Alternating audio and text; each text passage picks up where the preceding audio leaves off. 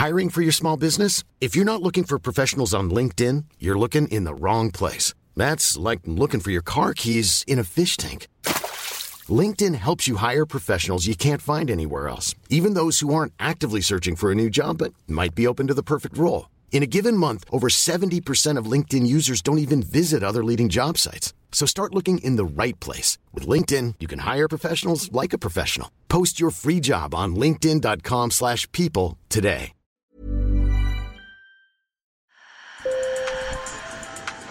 Bonjour. Hello. Hola. Marhaba bikoum. Sur le fil, Le podcast d'actu de l'AFP.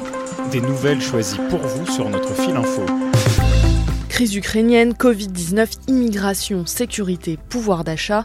Dans cette liste d'urgence, peu de place pour le climat dans la campagne présidentielle. Le sujet est pourtant considéré comme un enjeu capital par une large majorité de Français. Pour comprendre ce paradoxe, nous avons posé quelques questions à Simon Persico, chercheur à Sciences Po Grenoble et spécialiste des enjeux écologiques pendant les campagnes électorales. Sur le fil. Pour ce qui concerne la campagne présidentielle, la manière dont les candidats prennent position, etc., de quoi ils parlent et sur quoi ils débattent, euh, l'environnement n'a pas une place très grande.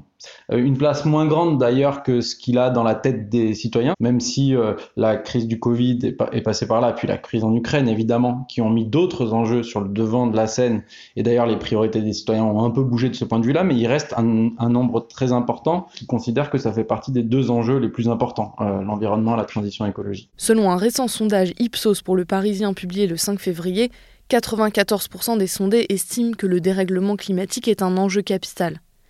Il est même prioritaire pour la moitié d'entre eux. Alors comment expliquer ce décalage entre les attentes des citoyens et les discours politiques? Ben, on explique ce décalage parce que vous avez euh, la campagne, elle est avant tout euh, faite par euh, les responsables politiques, les candidats, les différents candidats, les différents partis, l'offre politique, et que parmi ces acteurs, il y en a très peu qui ont intérêt à ce que euh, le climat et la transition écologique soient un enjeu central de discussion. Ils ont plutôt d'intérêt à ce qu'on parle d'autres sujets. Pour l'extrême droite, il s'agit de l'immigration et de l'insécurité. Chacun sait que là, l'environnement n'est pas très présent dans le débat. Il n'y a aucun vraiment intérêt à le mettre puisque ça, ne bénéficierait qu'à Yannick Jadot et aussi un peu dans une moindre mesure à Jean-Luc Mélenchon qui en a fait un axe assez important de sa campagne. Mais pourquoi les candidats rechignent tant à en parler?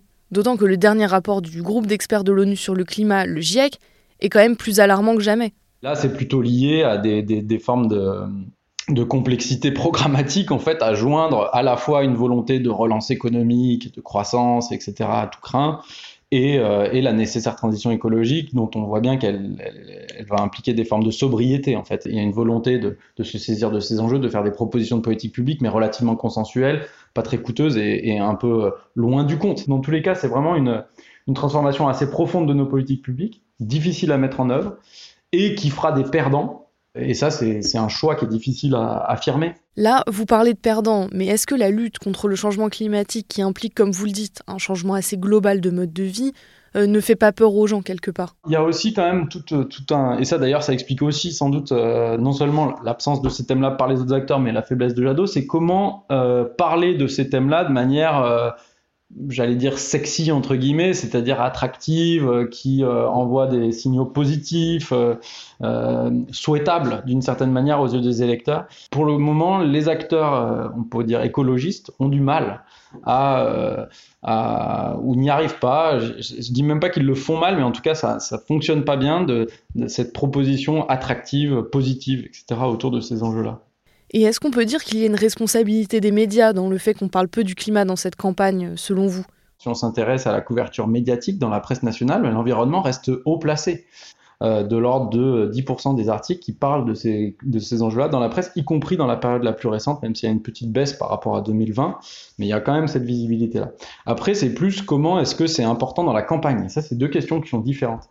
Euh, et la campagne, pour le coup, c'est vrai qu'elle est quand même dominée par les stratégies de communication des candidats. Et on voit que, par exemple, dans les émissions politiques euh, un peu classiques, que ce soit sur France 2 ou sur les chaînes de- ben, c'est quand même un sujet qui est encore relégué pour toute une série d'acteurs politiques. Enfin, euh, typiquement, une interview avec Zemmour, je suis même pas sûr qu'il y ait vraiment un moment important passé sur le réchauffement climatique.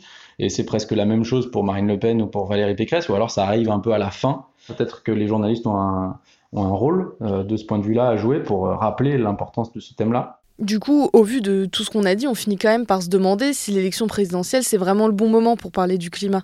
C'est quand même le moment dans une vie démocratique. D'ailleurs, c'est pour ça que là, le, le fait qu'on soit obnubilé par l'Ukraine, ce qui est tout à fait compréhensible, mais pose un problème démocratique parce que une élection présidentielle est le moment où on est censé discuter des grands enjeux qui doivent structurer la politique nationale. Or, on sait qu'en matière climatique, l'État a un rôle déterminant à jouer. Donc, du coup, le fait qu'on n'en parle pas, c'est un vrai problème. Et de fait, moins on en parle, moins on sait ce qui va être fait.